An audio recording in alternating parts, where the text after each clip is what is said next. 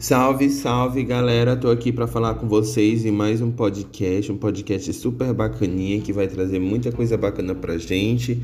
E o nome dele é Porque a Energia Elétrica Não é de Graça.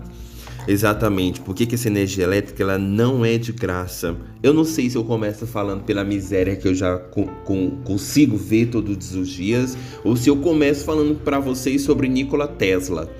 Eu não sei se você sabe quem foi, mano, mas o Nikola Tesla, o gênio mais injustiçado da história. Muito provável, não? Pois ele é um dos maiores injustiçados do mundo da ciência.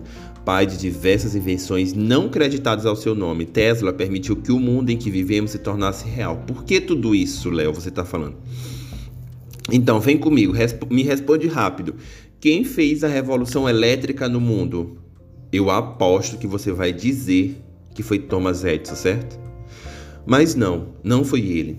Quem realmente inventou esta e muitas outras coisas que se atribui a diversas pessoas foi Nikola Tesla. Isso mesmo, baby, que você está do outro lado ouvindo.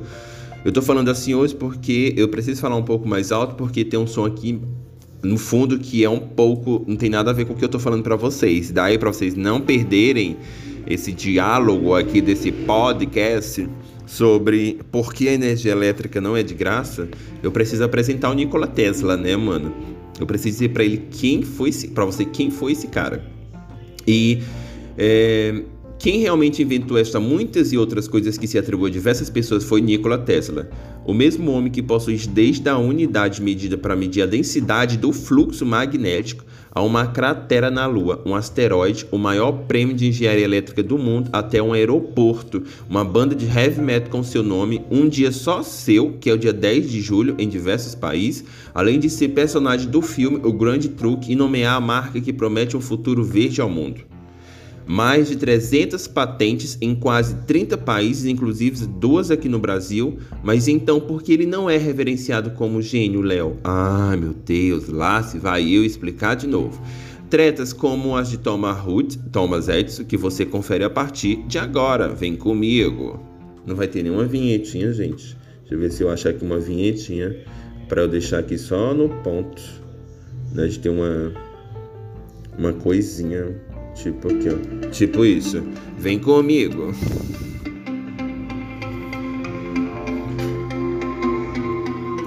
Então, galera, ele foi nascido no final do Império Austro-Húngaro, onde hoje seria a Croácia. Em 1856, durante uma tempestade de raios, segundo a lenda, teve seu primeiro contato com a eletricidade na Universidade de Praga, onde estudou energia elétrica até o terceiro ano desistindo depois de assistir às aulas. Solteiro pela vida toda, por dizer que isso era proveitoso às suas ambições e capacidades científicas, acredita-se que ele tinha uma memória fotográfica e podia decorar livros inteiros ao ler após uma vez. Além disso, tinha uma condição que fazia com que ele enxergasse clarões de luz que o cegava, alucinações, e que lhe trazia inspirações e ideias. Além disso, ele era capaz de enxergar uma invenção completamente pronta em sua mente antes de começar a esboçar em um papel. Léo, mas por que, que você está falando isso? Gente, calma, vai dar certo. É muito importante você saber quem foi o Tesla. Ele é um cara que tem feito muita diferença nessa minha construção de pesquisa sobre energia elétrica. E o próprio motor elétrico de corrente alternada, invento que fez a revolução elétrica no mundo, foi visto por ele em uma dessas visões. O projeto foi feito todo mentalmente, sem protótipo sequer, e quando foi perguntado sobre como ele sabia que aquilo ia dar certo, ele respondeu: simples, eu estou vendo-o funcionar. Na época, pensar em um motor de corrente elétrica alternada seria tão surreal quanto pensar hoje em teletransporte. Acredita-se também que ele tivesse transtorno obsessivo compulsivo, a insônia.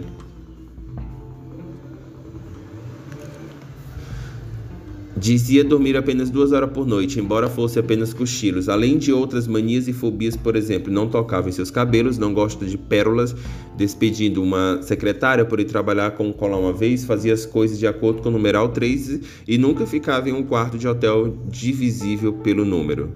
É, tem a galera que tem umas, umas coisas doidas, né? Mas vamos lá. Um de seus primeiros trabalhos foi na Companhia Nacional de Telefone, sendo um eletricista-chefe da empresa e engenheiro do primeiro sistema telefônico do país. Nesta época, desenvolveu um aparelho que pode ser taxado como repetidor ou amplificador de telefone, ou, a, ou ainda pode ser considerado o primeiro alto-falante do mundo. No entanto, ele não divulgou ou publicou sobre o invento. Thomas Edison contratou Tesla para desenvolver problemas que ele estava tendo com a corrente contínua em geradores e motores. Se Tesla resolvesse o problema, ganharia cerca de 50 mil dólares, o que corresponderia a um milhão de dólares em valores atuais. Essa era a promessa. Quando Tesla consertou ou o problema de Edison e perguntou sobre o dinheiro, recebeu a seguinte resposta: Tesla, você não entende o humor americano. Sim, para ele a promessa era uma piada e nunca foi paga. Tesla não se abateu, tá, gente? Continuou suas pesquisas e hoje podemos ter luz elétrica em nossa casa graças à invenção e aplicação da corrente alternada desenvolvida por ele, quando fora contratada pelo Westgold para criar a linha de transmissão e viabilizar o primeiro sistema hidrelétrico do mundo. Na ocasião, recebeu um milhão de dólares pela venda de seus patentes e a George Hartgold a mais de 2,5 dólares de royalties por HP gerado por suas invenções. Tesla começava a ficar rico e famoso, certo? Mais ou menos.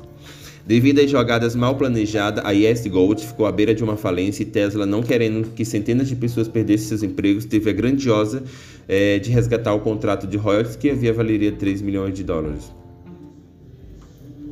Mas nem assim tudo foram flores para ele, tá, crianças? O sistema de corrente alternada recebeu críticas duríssimas de Edison, que dizia que ele era ineficiente e não devia ser levado a sério. O motivo? O sistema de corrente contínua que vimos acima é aquele que a gente já tinha apresentado para vocês lá dentro daquela sistemazinho lá. Estão ligado, né?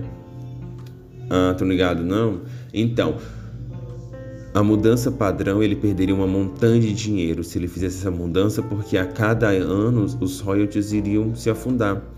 São várias máquinas que giram grandes, grandes rodas, é tipo uma estação antiga, é, tem um cercado. Esse cercado ele tem um suporte, esse suporte também tem um desenho meio que barroco, é, enfim, para tudo isso acontecer, essa confusão. Eu precisava dizer para vocês quem era o Tesla, né? É, Thomas Edison resolveu se mexer e tomou uma atitude muito adulta. Começou a pagar 25 centavos por cada cachorro ou gato que garotos trouxesse vivo para ele. Depois, em uma exibição pública, eletrocutou todos usando a corrente alternada de Tesla, além de cavalos e até elefantes. Ele queria mostrar como era perigoso o sistema de corrente alternada e convencer a opinião pública de que não era segura para se ter em uma casa. A propaganda negativa foi tão forte que na época o estado de Nova York passou a utilizar a eletrocução por corrente alternada como método de execução de condenados. Para nossa sorte, o sistema de Tesla era mais barato e funcional e foi adotado não só nos Estados Unidos como em diversos países, caminhando para ser o padrão global. Por isso, Tesla é o verdadeiro pai da eletricidade, para conferir todas essas estratégias que a gente está falando e pensando, a gente pode entender dentro de um documentário que ele fez sobre Tesla, que eu vou até indicar para vocês, né? Procurem, por favor.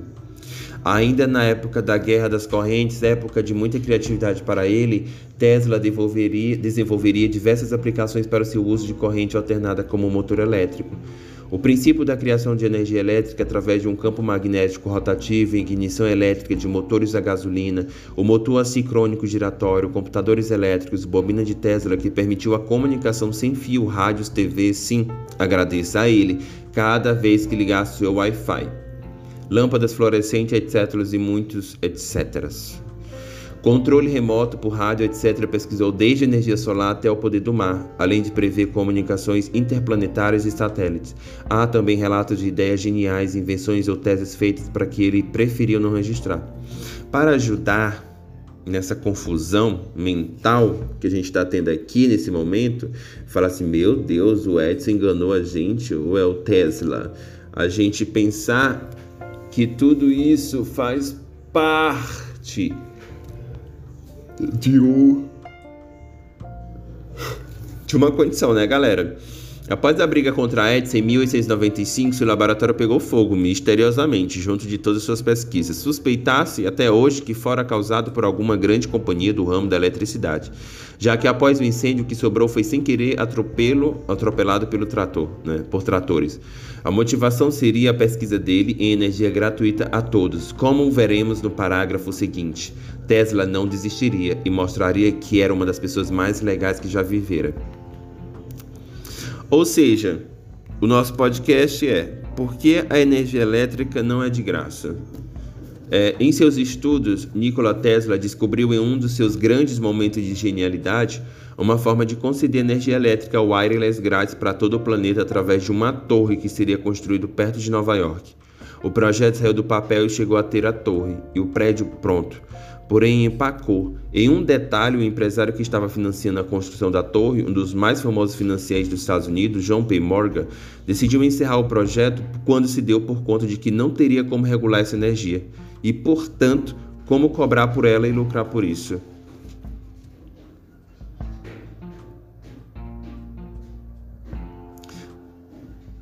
Foi o responsável pela construção da primeira hidroelétrica do mundo nas cataracas do Nicarágua provando a todos que a água era um meio prático de obter energia. Conduziu experimentos com engenharia criogênica quase meio século antes de sua invenção. Patenteou mais de 100 inovações que foram usadas na criação do transitor, aquela pecinha primordial que faz com que seja possível o computador moderno. Ai, gente, eu tô gravando um podcast e é aquela parada que eu já falei para vocês, né? Uma readaptação. É, e ele, galera, ele conduziu experimentos com engenharia criogênica quase meio século antes de sua invenção. Ele patenteou mais de 100 inovações que foram usadas na criação do transitor, aquela pecinha primordial que faz com que seja possível o computador moderno existir e você lê isso nesse momento. Foi a primeira pessoa a captar ondas de rádio do espaço, o que torna indiretamente o pai da radioastronomia descobriu a frequência de ressonância da Terra, que só pode ser confirmada 50 anos depois, já que era muito avançada à época. Desenvolveu uma máquina de terremotos que quase destruiu um bairro inteiro em Nova York. Inventou uma poderosa bobina de Tesla. Exatamente. Ele ainda conseguiu na década de 90 reproduzir em seu laboratório o fenômeno conhecido como bright light, que consiste em uma luz que aparece na forma de uma esfera e viaja devagar enquanto plana em algum dos pés do chão. É um fenômeno muito raro e até hoje os cientistas ainda não conseguiram replicar o que foi feito em moderníssimos laboratórios. Inventou o controle remoto, a luz de neon, o motor elétrico moderno, comunicações wireless e outras coisas que tornam nosso dia mais prático e legal. Olha, galera, que não acaba por aí, hein? Ele inventou um rádio da morte que poderia destruir o mundo caso caísse em mãos erradas. Parece ficção, mas não é. Ao mesmo tempo, é o que diversas fontes juram. No entanto, descobriu um projeto antes dele vazar. Alguns acreditam que o projeto está em posse do governo dos Estados Unidos. O raio chegou perto de ser vendido para a Inglaterra por 30 milhões de dólares durante a Segunda Guerra Mundial, mas não foi um desfeito dos muitos últimos momentos. O próximo comprador seria os Estados Unidos, porém a reunião que daria o desfecho à compra nunca ocorreu. Telas teria morrido antes. Mas se você acha que o atrito com Thomas Edison foi a única injustiça com Tesla, Tesla está muito enganado. Diga-me, você sabe quem inventou o rádio? Se souber, com certeza respondeu que foi o italiano Guilherme Marconi. Mas, como você já deve ter certeza, né, imaginado, foi Tesla. Tudo que Marconi fez foi pegar o trabalho desenvolvido por Tesla e patenteado em 1896, que continha todos os diagramas esquemáticos descrevendo todos os elementos básicos do transmissor de rádio. Mudaram um pouquinho aqui, umas coisinhas ali e ficar mundialmente famoso ao mandar a primeira mensagem transatlântica da história. Ah, ah. Ao ser perguntado sobre o que sentia, Tesla disse: Marconi é um bom amigo. Deixe-me no continuar. Ele está usando 17 minhas patentes. Sim, ele é um baita parceiro. Porém, Marconi recebeu um prêmio Nobel por isso, o prêmio que deveria ser de Tesla. E essa não foi a primeira vez que ele perdeu o Nobel, já que a discussão e os avanços decorrentes da questão corrente alternada e corrente contínua gerou um prêmio para ele e Edison. O prêmio não foi entregue, pois a Academia de Ciências não concordou em dividir o Nobel e ele foi repassado a terceiro pesquisador, William Bragg. Ah, ao perder a honraria para Marconi e grande soma em dinheiro, ele teria dito: Marconi é um asno. Para piorar, nesse momento, Tesla já estava sem dinheiro. Note que foi quando JP Morgan havia removido o incentivo financeiro à torre, coincidiu com a época em que suas patentes começavam a expirar. Desesperado, tentou processar o italiano, desistindo ao ver que recursos não conseguiria disputar com a grande companhia. Coitado, né, gente? Como é difícil. Mas então, gente, eu precisava falar é, dele, do Tesla, para que eu pudesse falar do motivo real de por que, que a energia elétrica ela não é gratuita, né? Ela já começou errado no seu processo de formação, né? Ela já começou dando errado. É, e tudo isso é, tem feito é, a gente construir uma nova ideia, né? A gente pensar uma nova estratégia de ação.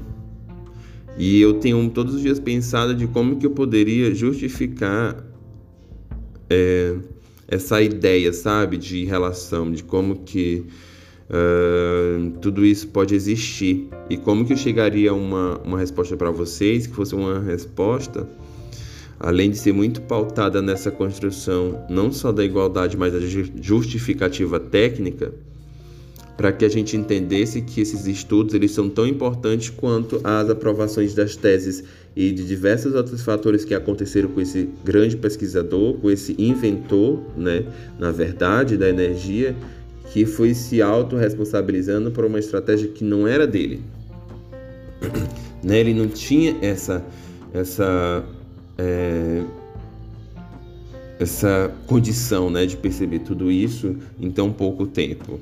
Mas eu acredito demais e que, por exemplo, é, é, tá até se criando né, um movimento da energia. As tecnologias livres vão além dos programas de código e no fórum, por exemplo, internacional de software livre realizado é, em Porto Alegre, né, tivemos vários desses experimentos lá. É o caso dos experimentos, por exemplo, do, do, engenheiro metalúrgico Thomas Soares, né, que ele aborda a questão da energia livre. E quando eu trouxe o Tesla aqui nesse podcast de início, que era o sonho do Tesla, né, que era a ideia do Tesla de fornecer essa energia, né, que a gente paga hoje, é, o conceito ele parte da ideia da independência energética, né? O, o que eu estou falando aqui do, do trabalho né, que aconteceu lá no Fórum Internacional, Internacional de Software Livre, em Porto Alegre, do Thomas Soares. Né? Ele, do, da ideia dele da energia livre, ele fala isso. O conceito parte da ideia de dependência energética. É a ideia de cada um ser dono do seu próprio gerador de energia como software livre. Cada é um dono do próprio software. Além do investimento inicial no equipamento, não seria necessário pagar uma conta, a energia seria de graça. Soares, eu vou chamar ele de Soares, tá, gente? É, que é o que eu tô falando aqui dele, do Thomas, tá bom? Eu vou chamar de Thomas mesmo. É, Thomas trabalha com bobinas eletromagnéticas que teriam a capacidade para alimentar uma casa inteira, dispondo algumas baterias para armazenamento e distribuição, mas ainda precisa aprimorar a tecnologia para que ela seja realmente potente, argumenta. É uma busca de apoio para o desenvolvimento que ele trouxe o experimento para o IF ASL, Software Live, tá, gente? Thomas conta que tentou financiamento do governo para transformar a pesquisa que desenvolve no quintal em um estudo maior, mas não conseguiu e nem vai conseguir, porque o Brasil é bem escroto em relação a isso. No Brasil, ele diz que ainda não há ninguém debruçado sobre a tecnologia em questão, mas no exterior há órgãos que pesquisam. Graças a Deus que Tesla não morreu. Segundo Thomas, são os interesses econômicos que impedem o que ele chama de revolução energética, como eu já tinha dito para diversas vezes aqui para um monte de galera sobre essa luta energética, sobre essa revolução energética, que um dia a gente poderia ter essa energia gratuita para as pessoas, e principalmente para a galera das comunidades e favela.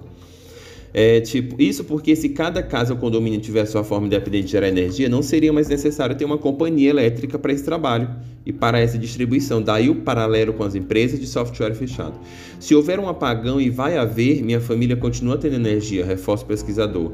Na casa em que moro em Porto Alegre, é, ele tem um aquecimento solar da, da água, placas fotovoltaicas e um catavento. Não me preocupo com quando eu vou ter o retorno desse investimento, mas com a minha independência energética, afirma.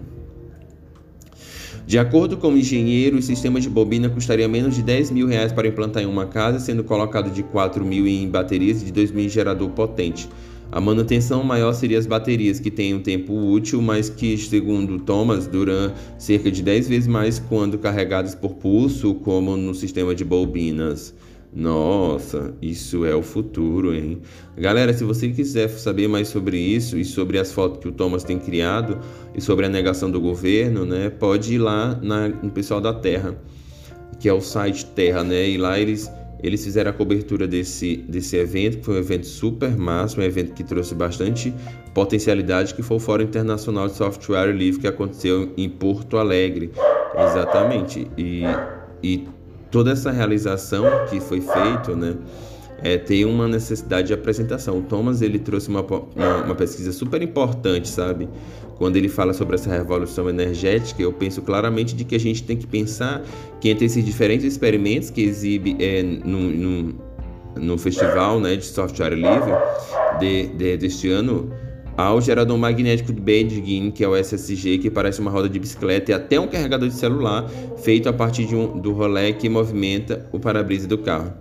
Outro equipamento usa uma bateria de 9 volts para iniciar, girar os ímãs, que gera um campo magnético que varia de fraco a forte. Ou seja, gente, dá para entender que gerando um pulso transitiente de alta voltagem, suficiente para acender uma lâmpada que precisa de 90 volts, por exemplo. A lâmpada, no caso do carregador de celular, ela é substituída pela bateria que armazena energia por produzida pelos pulsos. Então, gente, é possível a gente construir isso, é possível a gente entender que tudo que essa condição que o Tesla traz é muito forte para a gente também, sabe? É muito necessário. O Tesla ele tem pensado bastante como que essas energias têm é, instrumentalizado, né?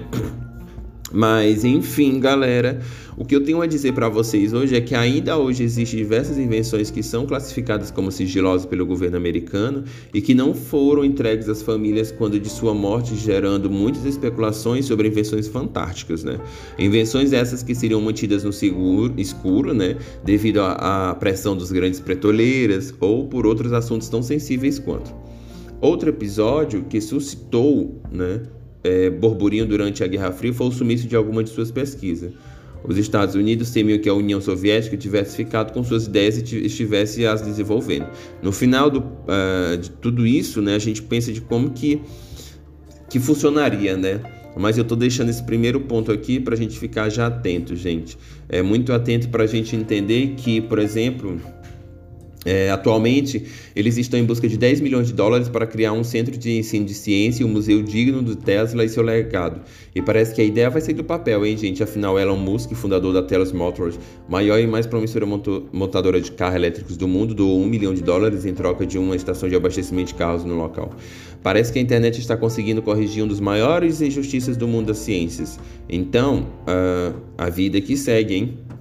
Tesla foi e será o futuro desse mundo porque ele acreditava numa condição de energia elétrica eu não, gratuita. Eu não estou falando isso da boca para fora, eu estou falando porque a ciência é capaz de, de, de é, instrumentalizar essas ações essas, essas ações instrumentalizadas podem construir uma nova forma de estruturar, pensar e de ter uma vida, inclusive não pagando energia de jeito nenhum. Isso é o futuro, isso é o que a gente tem discutido aqui no Escadão, que é um podcast que fala das comunidades brasileiras e que é esse mapa de realização do futuro também a partir das minhas pesquisas, que sou um pesquisador do futuro. Eu sou Leonardo Mascarenhas, você está no Escadão e um grande abraço e até a próxima. Valeu demais por ter ficado até agora.